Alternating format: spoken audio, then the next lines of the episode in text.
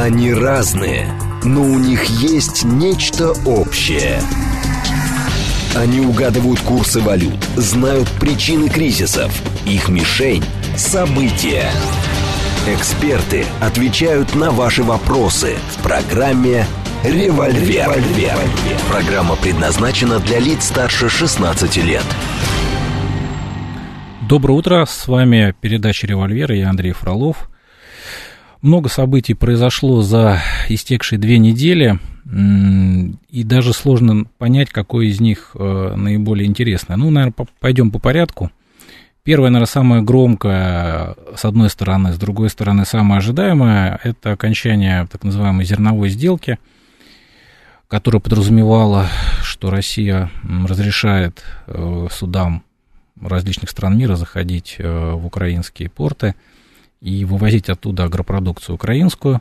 Правда, это было увязано с тем, что в ответ Запад разрешает России также вывозить агропродукцию, подключает э, как минимум один российский банк к SWIFT-системе и также не строит э, каких-то препятствий на э, пути экспорта российских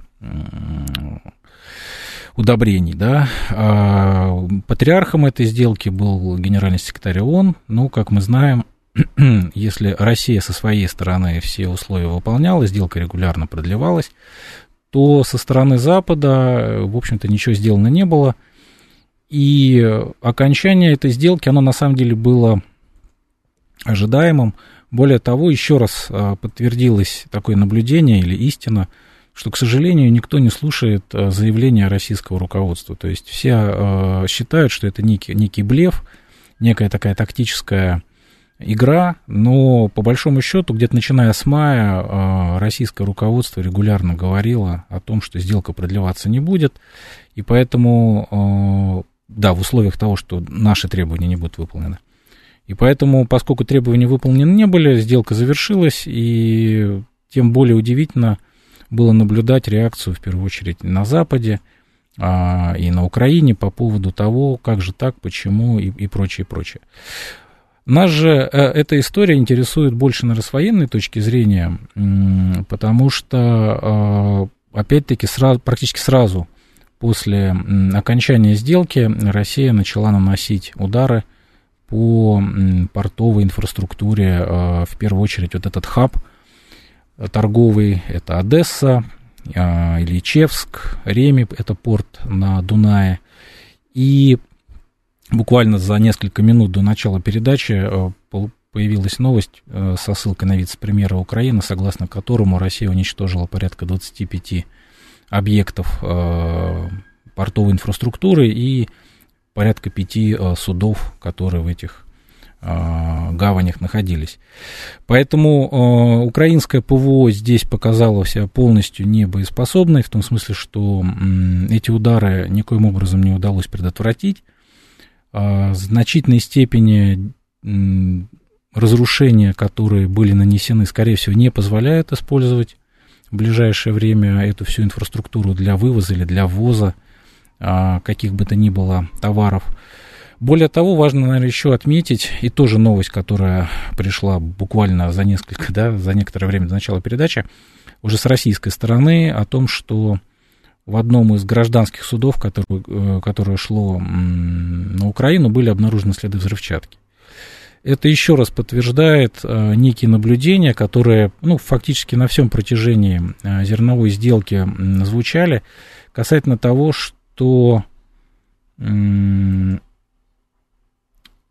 этот коридор, он использовался в значительной степени, в том числе и в военных целях, потому что, несмотря на некую проверку, то есть Турция должна была проверять те суда, которые шли на Украину, а, есть мнение, что все-таки контрабандой а, какие-то вооружения, какие-то ингредиенты а, на Украину провозились, я имею в виду те комплектующие, те материалы, которые можно использовать для военных целей.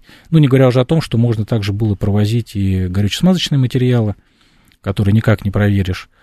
И в этом смысле, в общем-то, те действия, которые Россия предприняла уже после окончания сделки, они с военной точки зрения обоснованы. Да, еще тоже важный момент, связанный с тем, что, судя по всему, Одесса или, возможно, какие-то другие черноморские украинские порты, а, использовались в качестве баз для беспилотных морских а, катеров или полупогружающихся катеров, которые использовались как для ударов по Севастополю, а, судя по всему, для удара, последнего удара по Крымскому мосту, а также, что, наверное, тоже таким является новым словом в конфликте, это то, что э, Украина стала с помощью этих средств атаковывать российские корабли э, в море. И последним э, случаем это была атака на российский сторожевой корабль Сергей Котов, который находился на самом-то деле э, в южной части Черного моря, уже ближе к турецким берегам. Кстати говоря, по некоторым оценкам, западным, правда, э, дальность действия этих катеров порядка 500 миль составляет. С учетом того, что им не надо возвращаться назад, это говорит о том, что из, а, с украинской территории, той территории, которую сейчас Украина контролирует, а, практически все Черное море находится под ударом этих а, средств. И это, безусловно, очень серьезная угроза. И э, опять-таки нанесение ударов по той инфраструктуре, где они могли собираться, где они базировались, это с российской точки зрения, безусловно, такой очень важный шаг для обеспечения собственной безопасности. Ну и, судя по всему, чтобы тему с зерном закрыть, э, наверное, никакой реанимации сделки не будет, с моей точки зрения, потому что для России, в общем-то, смысла в этом нет никакого. Это было в значительной степени, особенно на последних этапах, на последних продлениях сделки, Э, ее существование в значительной степени было обусловлено некими партнерскими да, отношениями между Россией и Турцией. И последнее продление, ну, можно сказать, а, было обусловлено выборами, которые в Турции проходили. Как мы знаем, турецкое руководство очень активно пытается себя позиционировать а, в российско-украинском конфликте как некий честный брокер независимый, и Эрдоган, в частности, очень активно пытается играть роль миротворца. И в этом смысле некая такая подача а, с нашей стороны, она была, ну, наверное, какая-то такая монеточка в копилку победы Эрдогана а, на президентских выборах. После этого смысла в этой сделке уже не было. А, стало ясно, что со стороны Запада не было и нет никакого желания идти навстречу российским требованиям. Более того, Барель, когда говорил о сделке этой, он а, даже не упомянул возможность а, реализации каких-то российских требований, российских условий, но при этом повторил, что для возобновления сделки надо на Украину поставить дополнительное вооружение, чтобы Украина военным путем решила этот вопрос. На самом деле для Украины вопрос весьма и весьма чувствительный, более того, настолько чувствительная, что вчера по инициативе Украины был создан Совет Украина-НАТО, а, а, заявленная повестка которого как раз и заключалась в осуществлении экспорта агропродукции, в том числе морским путем. Но а, параллельно также обсуждались и поставки вооружений. Поэтому почему для Украины это важно? Это очень мощный политический рычаг во взаимодействии с Западом, и это очень хороший источник поступления валютных средств. То есть по оценкам за первые пять месяцев этого года Украина от экспорта сельхозпродукции получила порядка 7 или 8 миллиардов долларов. С учетом э, того, что украинский бюджет дефицитен, с учетом того, что э, торговый баланс Украины также дефицитен, получение средств вот этих весьма и весьма важно да, для существования украинской экономики, для украинского бюджета – Поэтому а, то внимание, которое украинское руководство уделяет этому вопросу, оно как раз объяснимо. И более того, опять-таки стало понятно, судя по тем действиям, судя по той а, нервной реакции, которую Киев в ответ на запрет продемонстрировал, а, речной путь именно через Дунай, он, судя по всему, не покрывает все необходимые возможности, не покрывает весь тот объем сельхозпродукции, которую можно из Украины вывозить. Наземные пути, они также несопоставимы с э, морским путем. И более того, я думаю, почему Украина так настаивает на возобновлении морских поставок. Причем я даже думаю, не столько Киев, точнее как, и Киев, и Запад. Потому что если, например, э, пустить те объемы, которые шли морем сухопутным или речным путем, это означает резкую перегрузку тех логистических путей, которые в настоящий момент используются для того, чтобы поставлять на Украину а, различные товары и, в первую очередь, военную технику, боеприпасы. Я так понимаю, что объемы сельхозпродукции экспортные, они в значительной степени товарооборот на границе могут замедлить. А с учетом идущего украинского наступления мы видим, что здесь также э, ставки очень высоки, счет идет на минуты, на секунды, на часы, и позволить себе сбой э, в логистике, опять-таки с учетом э, новой волны российских ударов, ни в Киеве, ни в НАТО не могут. Поэтому видимо, всеми силами будут пытаться как-то реанимировать морской путь. Причем Украина действует э, не только в рамках формата НАТО да, или в рамках формата ЕС. Э, Украина пытается протолкнуть эту сделку на всех доступных ей площадках. В частности, на той неделе на платформе э, Международной морской организации Украина предложила использовать фарватеры, которые на самом деле даже не относятся к Украине для вывоза этой продукции. Очевидно, что будут э, использовать площадку ООН для того, чтобы как-то эту идею протащить. Ну и традиционные угрозы, как мы знаем, э, в ответ на российские инициативы, в ответ на российские удары было заявлено, что Украина будет препятствовать проходу гражданских судов уже на российскую территорию для того, чтобы запретить вывоз уже российской сельхозпродукции. Из того, что мы знаем про состояние военно-морских сил Украины, надводных а, средств, надводных кораблей Украины нет. А, в принципе, авиация, я думаю, тоже здесь не очень может как-то играть какую-то существенную роль. Поэтому, суть по всему, мы можем ожидать некой эскалации морской войны на Черном море за счет того, что как раз те безэкипажные морские катера, о которых мы говорили выше, они могут применяться не только для ударов по российским боевым кораблям, но и, возможно, по гражданским судам, которые будут идти по маршруту э, Кавказские порты, Крымские порты и э, Босфор, да, то есть э, турецкая территория. Это тоже очень интересная и опасная угроза. И судя по тому, что на Западе м, буквально на днях стали пробрасывать э, такие тезисы о том, что Россия, возможно, сформирует оперативное соединение а, в районе Босфора, как раз вот, которое будет основано вокруг, опять-таки, упомянутого сторожевого корабля Сергей Котов. А, если это правда, то вот это оперативное соединение, наверное, может как раз и заниматься защитой судоходства. Я напоминаю, что э, можно нам писать смс э, по телефону э, 7925 88 88948. Телеграмм для сообщений говорит МСК Бот. И, соответственно, прямой эфир 8495 7373 948. Э, по возможности будем ваши звонки, ваши комментарии озвучивать. Э, ну вот, например, Алексей Морозов написал, турки должны проверять, ну, имеется в виду а, суда. Спрашивается, а им это нужно? Ну, им это, это было нужно. Как мы уже сказали, для турок эта история, она была в значительной степени внутриполитическая, внешнеполитическая, для того, чтобы а, накачать, что ли, да, а, внешнеполитический вес Турции и укрепить турецкие позиции на северном, в северной части Черного моря, с одной стороны, с другой стороны, все-таки более активно а, примерять на себя сюртук миротворца. Давайте примем звонок. У нас один есть. Алло, доброе утро, Андрей. Можно вам вопрос задать? Да, доброе утро, можно, конечно.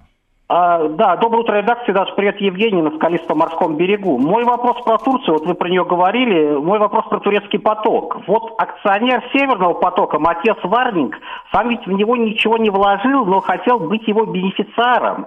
И вопрос, а кто из граждан Турецкой республики, по вашим сведениям, там являются бенефициарами турецкого потока, и можно ли сказать, что это там тоже те, кто надо для Газпрома и самого Кремля? Спасибо. К сожалению, я небольшой специалист э, в тематики энергетических каких-то вопросов и газопроводов. Но, опять-таки, по Северному потоку вроде бы вся информация публиковалась, и а, главным бенефициаром, неважно, там, формальным или неформальным, с турецкой стороны является турецкая государственная газовая компания, которая и покупает эти объемы.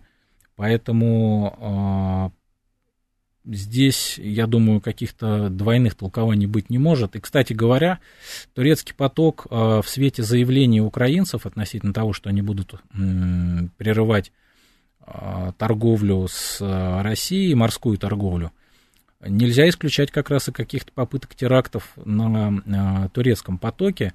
Но здесь, наверное, в пользу наш действует то, что все-таки Черное море в значительной степени контролируется средствами вооруженных сил России, это раз. И два, намного а, более серьезные глубины, чем в Балтийском море. Поэтому с технической точки зрения осуществление каких-то взрывов на турецком потоке, а, ну, с моей точки зрения, намного более сложная операция, которую вот так вот провернуть по типу того, что было на Балтике, наверное, невозможно. Но а, ничего нельзя исключать. Как мы уже прекрасно за год видим, ставки высоки и явно делаются попытки полностью Россию от экспорта углеводородов всеми возможными способами отрезать.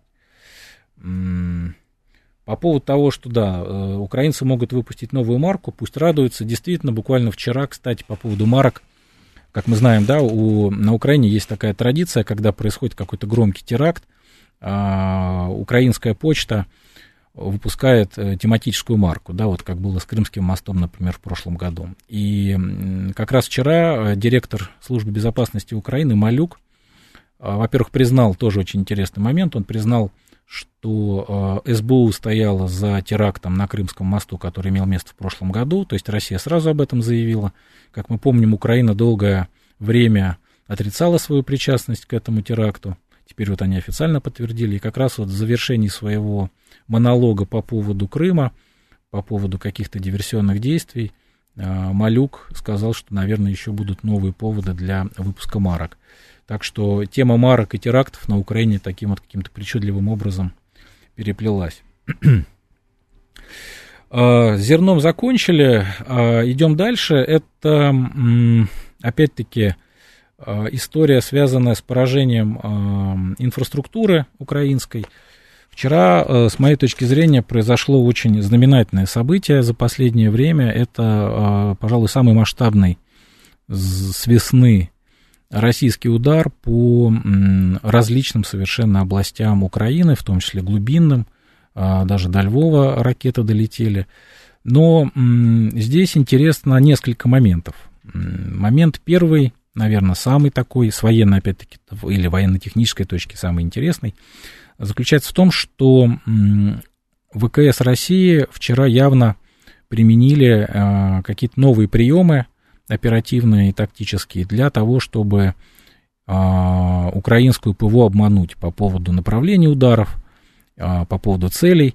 В частности, вчера, это опять-таки по украинским данным, был применен прием, когда ракеты летели, потом резко повернули на 180 градусов и полетели уже в другую область.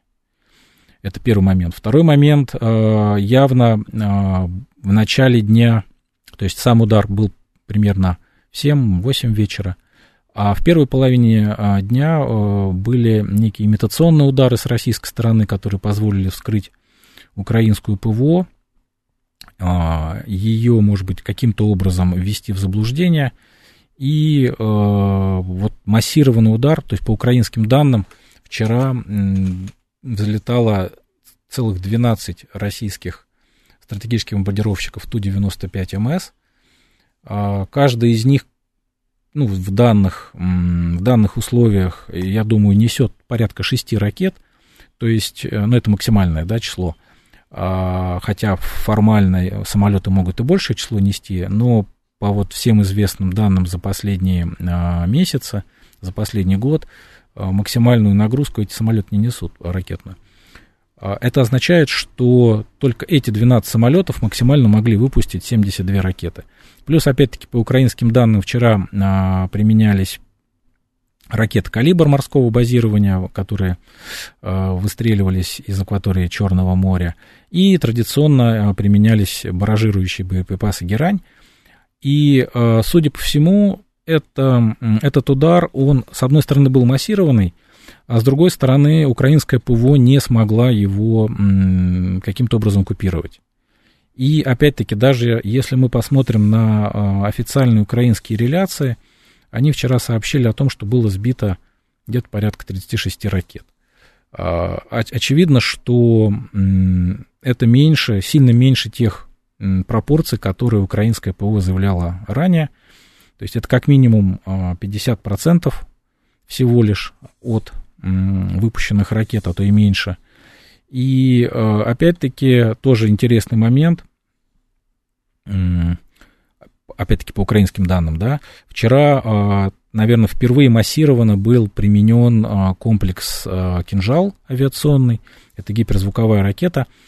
По, опять-таки, по украинским данным было выпущено 4 ракеты, судя по всему, по высокозащищенным ценным каким-то объектам. Ну вот, по оценке западных аналитиков, этими ракетами вчера поражались штабы, в которых также, возможно, были советники из НАТО, и какие-то склады вооружений. И а, судя по тому, что мы не видели никаких обломков, мы не видели а, каких-то подтверждений эффективности украинской ПВО, большинство этих ударов, как и на самом деле предыдущие, они были успешны, и, судя по всему, все или почти все цели были поражены. И самое главное, что, опять-таки, вот с какой-то долгоиграющей стратегической перспективы мы можем наблюдать, что украинское ПВО выдыхается, то есть каждый новый удар, а, он становится все более и более тяжелым для перехвата. Это связано, опять-таки, с несколькими причинами. Если на момент начала специальной военной операции украинская ПВО была, наверное, одной из сильнейших э, не только в Европе, ну, после российской, но и в мире, а, что я имею в виду? То есть на момент начала боевых действий у Украины было только С-300 порядка 40 дивизионов. И э, таких, такой ПВО, не, это не говоря уже о том, что у них было какое-то количество э, тоже советских, э, самых современных советских комплексов э, БУК, э, у них э, было некоторое количество комплексов ТОР, у них э, было некоторое количество зенитно-ракетных пушечных комплексов Тунгуска, ну и плюс э, довольно большой ворох относительно старых, но тем не менее по определенным целям эффективных комплексов, типа «Стрела-10», а, «ОСА» а, и так далее. Собственно говоря, эта ПВО, она была действительно очень сложной для того, чтобы с ней а, воевать, ну, как надо, да, и, собственно говоря, мы видим, что медленно, но верно в течение истекших полутора лет – Россия по мере сил э, все эти комплексы выбивала, и на самом деле те поставки, которые за, с Запада шли, они э, всего лишь позволяли только как-то не допустить драматического падения возможностей украинской ПВО. Но интегрально ее эффективность снижалась. Соответственно, в следующей части передачи мы продолжим говорить о эффективности ВСУ, я напоминаю, что в эфире передачи «Револьвер». Э, можете писать смс по телефону 925-88-88948. Телеграмм для сообщений говорит МСК Бот. Прямой эфир 8495-7373-948. Они разные, но у них есть нечто общее. Они угадывают курсы валют, знают причины кризисов. Их мишень – события. Эксперты отвечают на ваши вопросы в программе «Револьвер». Добрый день, с вами а, передача «Револьвер», я Андрей Фролов. А, продолжаем наш разговор по поводу последних событий, связанных с а, украинским направлением. Напоминаю, что нам можно писать смс по телефону 925-8888-948, телеграмм для сообщений «Говорит МСК Бот», и прямой эфир 8495-7373-948. А, первую половину мы обсуждали вопрос, связанный с зерновой сделкой, и потом плавно переехали на вчерашний массированный российский ракетный удар и э, действия украинской ПВО. А, Сергей пишет, на момент СВО украинские С-300 уже практически не имели изделий, ракет, у которых был гарантированный срок годности. С одной стороны, это так, с другой стороны, а, опять-таки, здесь тот случай, когда выбирать не приходится, и, собственно говоря, наверное, ни один из летчиков не, хотел бы на себе испытать, а, просрочено это изделие или нет. Да, действительно, были примеры того, как пуски украинских ракет, причем довольно много этих пусков, они были аварийные, Наверное, самый громкий случай был связан с тем, что украинские ракеты залетели на территорию Польши. А это первый момент. Второй момент заключается в том, что Украина все-таки какие-то работы по продлению гарантийных а, сроков она своими силами пыталась вести. А какие-то ракеты, какие-то комплексы, например, а, даже совместно с белорусами пытались сделать, но там, правда, не дальнего действия, а все-таки ближние, а, ближние ЗРК. А, поэтому запас был, плюс все-таки какие-то поставки были из тех арсеналов, которые имелись на момент начала СВО на Западе. То есть, а, момент, то есть из тех стран, которые входят в НАТО, С-300 имелись у Словакии и у Болгарии. И, собственно говоря, а, видимо, и болгары, и словаки как комплексы, так и ракеты свои поставили – Поэтому а, можно ожидать, что а, какую-то часть ракет а, Украине удалось получить именно вот за счет этого ресурса. Ну, не говоря уже о том, что а, регулярно, где-то начиная с осени прошлого года, идет дискуссия относительно того, поставит или не поставит Кипр Украине, точнее не Кипр, а Греция Украине С-300, которые в свое время были поставлены Кипру, потом Кипр передал их Греции. Но, опять-таки, по известным на данный момент данным, а, греки пока Украине С-300 не поставили. А, Наверное, примем сейчас звоночки. Так. Добрый день. А, здравствуйте.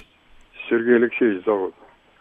Вот 28 апреля этого года и 25 июля за, это, за эти месяца, вернее, за эти три месяца было уничтожено 426 комплексов ПВО Украины. Это официальные данные Минобороны нашей. В эти же три месяца было уничтожено всего 5 комплексов ПВО. То есть 28 апреля был уничтожен 421 комплекс, а уже 25 июля 426. Это о чем говорит? И вот вы там ссылались на украинские данные – что вот там они что-то там говорят 50 на 50, там кинжал. А когда Киев давал какую-то правдивую информацию по своим потерям? Понял, спасибо.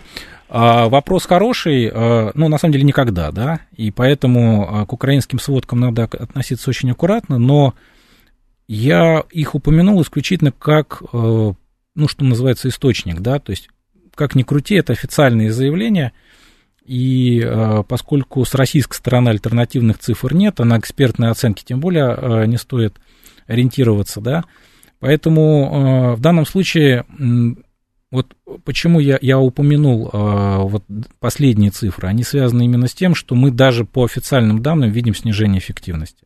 То есть это была как иллюстрация к тезису о том, что украинское ПВО начинает выдыхаться. Это первый момент. А второй момент по поводу числа уничтоженных комплексов, а, которые с нашей стороны.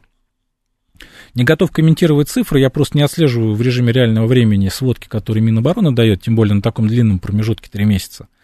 Но, а, опять-таки, в сводку Минобороны попадает не только стационарные комплексы или комплексы большой дальности, как то Патриот, например, там, или тоже С-300, там в значительной степени фигурируют и э, армейские комплексы ПВО, как та же ОСА, э, как тот же Эвенджер или там еще какие-то, да, Поэтому, возможно, вот эта разница связана как раз с тем, что хоть довольно активно выбивается украинская войсковая ПВО, и вот у нас вопрос один есть – от Павла по поводу того, что НАТО объявило о второй фазе наступления в ВСУ. Что думаете? Это как раз напрямую связанные вещи. То есть э, в отсутствии зонтика, э, зонтика ПВО, украинские механизированные танковые части несут очень большие потери от действия российской авиации, в первую очередь э, российских боевых вертолетов, которые ну, практически как на полигоне расстреливают украинскую бронетехнику, не входя в зону действия переносных зенитно-ракетных комплексов, А более дальнобойные системы Украина бережет, потому что они являются, судя по всему, приоритетной а, целью для российских баражирующих боеприпасов, ну и в том числе для, для российских вертолетов. Поэтому а, без этого зонтика мы видим то, что мы видим. Да, еще один звонок. Алло. Да, здравствуйте. Такой да, здравствуйте. вопрос. А как думаете, возможно ли было начать производство тяжелых ракет типа Буков или С-300 где-то? Потому что комплекс на самом деле в Финляндии передавали, ну, Буки точно в Финляндии продавали. Ну, там за долги, вернее, отдавали. И э, э мощности, возможно, были э, э, там или в Польше, или в Болгарии. Ну, к, к тому же есть Южмаш. Казалось бы, напрашивается, чтобы попробовать самим производить ракеты. И ракеты малой дальности, да, к стреле, допустим, к осе, могли бы они начать производить где-нибудь? Понял, спасибо. А, я думаю, нет, по одной простой причине. То есть настолько сложно сделать ракету с нуля, что проще сделать новый комплекс и не связываться со старой материальной частью. Это раз. Два, а, какие-то малые работы на самом деле на Украине велись, то есть в первую очередь а, за счет чего идет устаревание, что ли, да, или истечение срока годности у зенитной ракеты, особенно если она твердотопливная, это а, само твердое топливо. И а, здесь как раз у Украины были довольно неплохие компетенции по производству твердых топлив. Это не только касалось зенитных ракет, но и баллистических ракет. И определенные работы они вели. Но это все модернизация, это не производство с нуля. Тем более, все-таки, опять-таки, создать новый завод – и всю э, кооперацию в украинских условиях, я думаю, нереально. И косвенно подтверждение этому, о том, что они не пошли по этому пути, является то, что были сообщения о попытке интеграции старых, совсем уже старых советских комплексов а, с более современными натовскими ракетами. И я не исключаю, что как раз а, те оставшиеся пусковые установки, которые на Украине еще есть, они, судя по всему, наверное, будут переделываться под э, какие-то западные системы аналогичного назначения, аналогичных массогабаритных характеристик. Это с одной стороны. А с другой стороны, Запад явно не перестает искать по миру э, аналогичные э, ракеты, аналогичные комплексы, которые в свое время поставлялись как СССР, так и странами бывшими СССР. Это речь идет об Африке, речь идет о странах Ближнего Востока. А, как мы знаем, суть по всему, Иордания, которая в свое время получила большое число же, тех же комплексов ОСА, она, возможно, а, какой-то реэкспорт могла осуществлять. А, но это не точно. Да? Еще один звонок. Алло. Да, здравствуйте. А, да, а, здравствуйте. А, 984. Я, собственно, по дополнению к предыдущему оратору по поводу если помните, от Феодосии, не так давно это было, хотя нет, уже прилично, а, сбили а, С-4 с 400 нашим триумфом комплексом баллистическая ракета украинского оперативно-технического комплекса ОТРК «Гром-2». Вот, а летела она, ну, там неважно, куда она летела, она летела в станцию космического слежения. Это вот над Феодосией в горах. А, так о чем вопрос? Э, что вот э, вы говорите, могут ли они э, модернизировать и, дескать, проще сделать с нуля? Но они ведь зашли с какой стороны? Вот Гром-2 является попыткой их ВПК создать полный аналог нашего комплекса Искандера. Вот. Была у них, не знаю, как сейчас кооперация с вот этой их Каба Южная, они старались найти интересантов для производства вот этой Гром-2. Все так. То есть, да, саудитов они уболтали, там это, э, значит, э, на полигоне Алибеи были произведены несколько пусков э, удачных. Вот, а там, значит, в чем... Вопрос-то какой у вас? А, вопрос такой, ну что вот, понимаете, не бьется. Вы говорите, э, могут ли Понял, они... Э, я понял. А, отвечаю.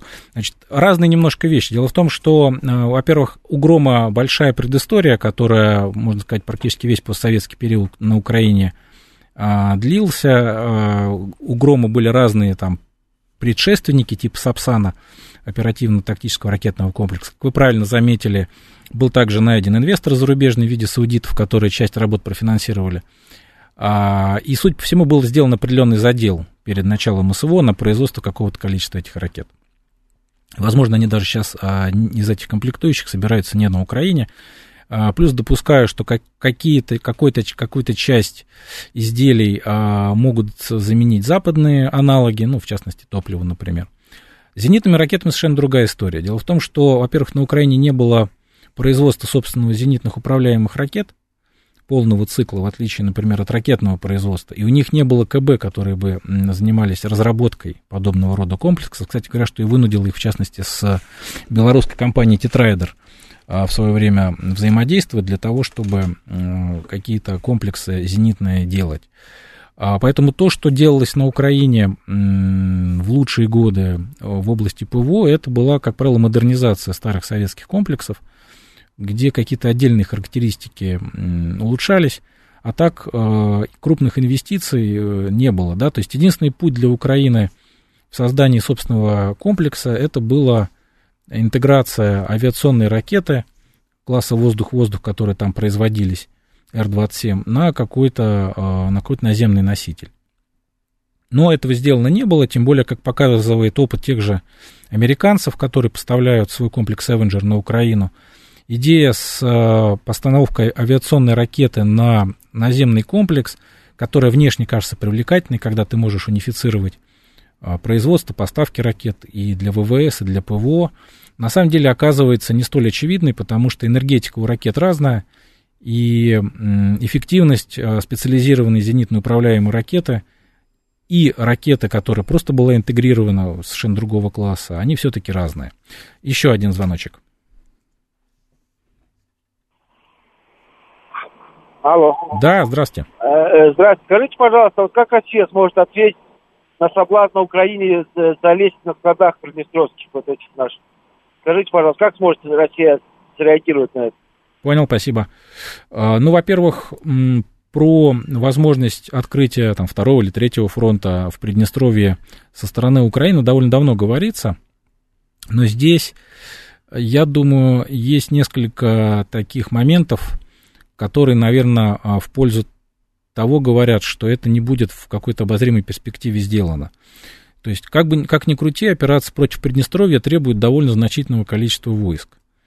Особенно если э, в Киеве захотели бы молниеносно это решить. Там очевидно, что со стороны э, Кишинева никаких противоречий не будет. Там, это часть Молдавии, значит, теоретически даже Молдавия может призвать какой-то украинский контингент. Но для быстрой операции нужна большая группировка.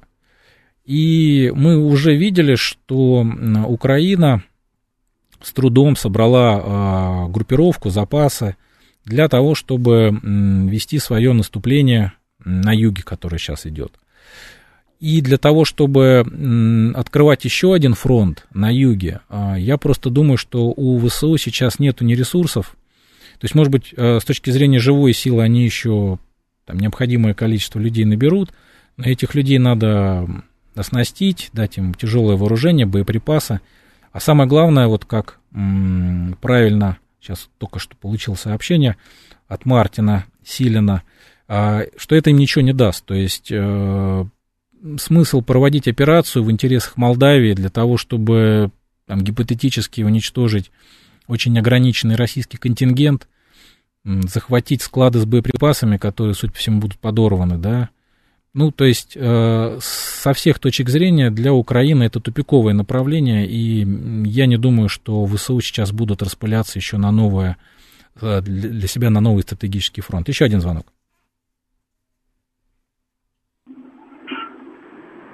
Алло. Да, здравствуйте. Да, доброе утро, Петр Москва. Скажите, пожалуйста, а вот гипотетически вообще вот такой вот э, вопрос рассматривался, если, к примеру, ну, Украина нападет на Приднестровье, э, ну, как бы наши вооруженные силы, ну, ну, никак не смогут им помочь, скажем так. Рассматривался ли удар по газовым хранилищам, там, одним из четырех, если там, допустим, гипотетически даже минимальное хранение какое-то при 30, э, при 30 атмосферах давления, 1 миллиард кубов, ну, угу. это 30... Понял, понял, понял, спасибо. Я в Генштабе не работаю, мне сложно судить. Тем более опыт показывает последних полутора лет, что все-таки Россия старается по таким уж совсем критичным объектам инфраструктуры не бить, а удар по газовому хранилищу все-таки это такая история, знаете, она обоюдоострая. Поэтому э, я не думаю, что такого рода э, мероприятия, в принципе, рассматриваются. Это не в нашей, скажем так, военной культуре штабной. Давайте еще один звонок. Алло. Да, здравствуйте. Здравствуйте. Как вы понимаете вот политику коллективного Запада, который, как следует, не вооружив сейчас Украину, так сказать, гонит ее вот наступать. Они что, не понимают, что они их гонят как бы на, на убой? Понял. А, вопрос тоже, в общем-то, задается не только в эфире радиостанции «Говорит Москва», но и на Западе активно этот вопрос себе же задает. А, здесь, возможно, есть несколько возможных сценариев ответа. Сценарий номер первый заключается в том, что это была попытка выиграть темп. Очевидно, что а, по итогам зимней кампании или зимней-весенней кампании – темп, э, вот да, даже давайте так, еще отмотаем на осень прошлого года. То есть после занятия Херсона, даже не взять, а именно занятия Херсона, это очень важный, важный нюанс. У ВСУ не было никаких э, продвижений, да, не было никаких достижений. И э, вот эта вот э, так называемая бахмутская мясорубка, она в конечном счете кончилась не в пользу ВСУ. Поэтому надо было продемонстрировать хоть какой-то успех, причем как для западного общественного мнения, так и для украинского населения. Это был, это был первый мотив. И здесь, опять-таки, знаете, цель не что, движение к ней все. А, наверное, может быть, даже никто и не ставил каких-то далеко идущих целей. Это первый вариант. Второй вариант, который вот мне лично кажется, на, наверное, более даже реалистичным, заключается в том, и это, кстати, вытекает из тех заявлений, которые делали американцы, публично делали, возможно, здесь произошла недооценка, а, с одной стороны, сил России и тех мероприятий, которые российские вооруженные силы провели для оккупирования этой угрозы. А с другой стороны, судя по всему, Запад стал а, заложником и жертвой, если так можно выразиться, той информации, которую им поставлял Киев о своих возможностях и о возможностях России. Поэтому это наступление, оно наряду с какими-то военно-политическими целями, оно еще э, базировалось на неверных оценках. Такое в военной истории часто бывало, и, видимо, э, здесь вот это вот э, большое украинское наступление в Запорожье, оно стало очередным таким подтверждением того, как переоценка собственных возможностей, недооценка противника в итоге приводит к не самым хорошим результатам. Еще звоночек.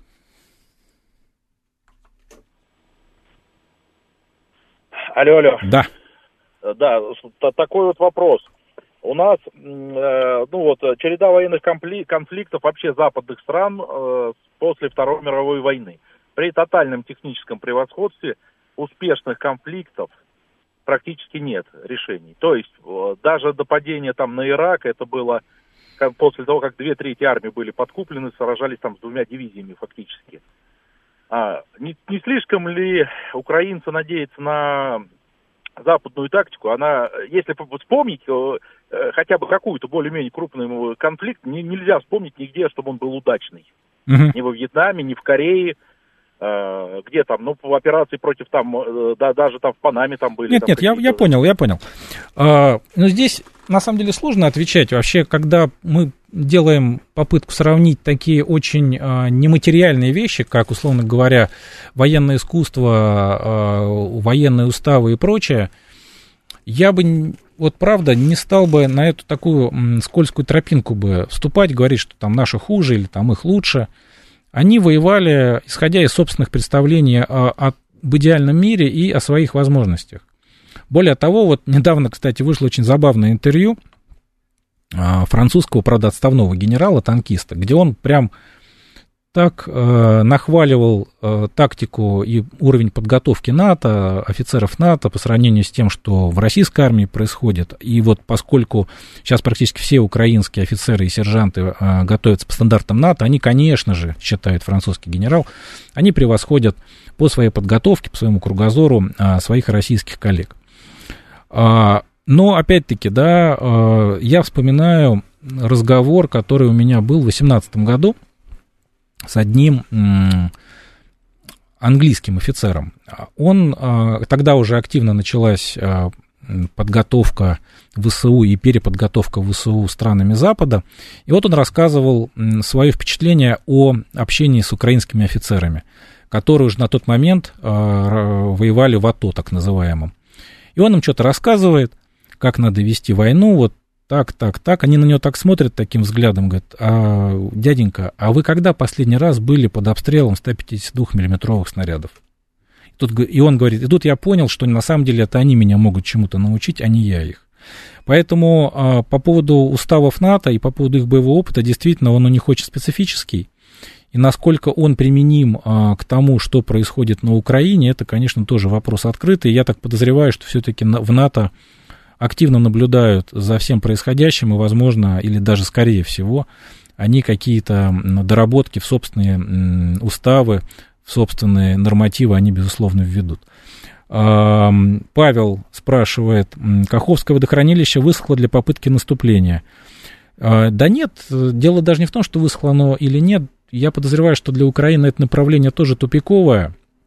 Тем более, что все-таки, как ни крути, а, берега, а, которые находились под контролем России, Каховского водохранилища, тоже готовились к обороне.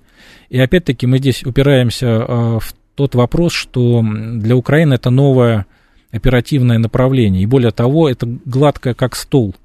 Получается равнина, на которой нет никаких укрытий, и поскольку мы даже в Запорожье видим, как а, украинская техника становится легкой мишенью для российских средств поражения, в первую очередь авиационных, здесь это все будет а, то же самое, только в значительно более ухудшенном варианте, потому что даже нет каких-то лесопосадок, кустов, а, и технику абсолютно не укрыть, а все-таки расстояния там довольно большие. Поэтому я не думаю, что Каховское водохранилище станет театром для каких-то крупных наступлений, но это не исключает возможности действия каких-то диверсионно-разведывательных групп по типу того, как это было в пустыне а, во время войны а, Второй мировой, когда, скажем, англичане и немцы а, действовали патрулями пустынными.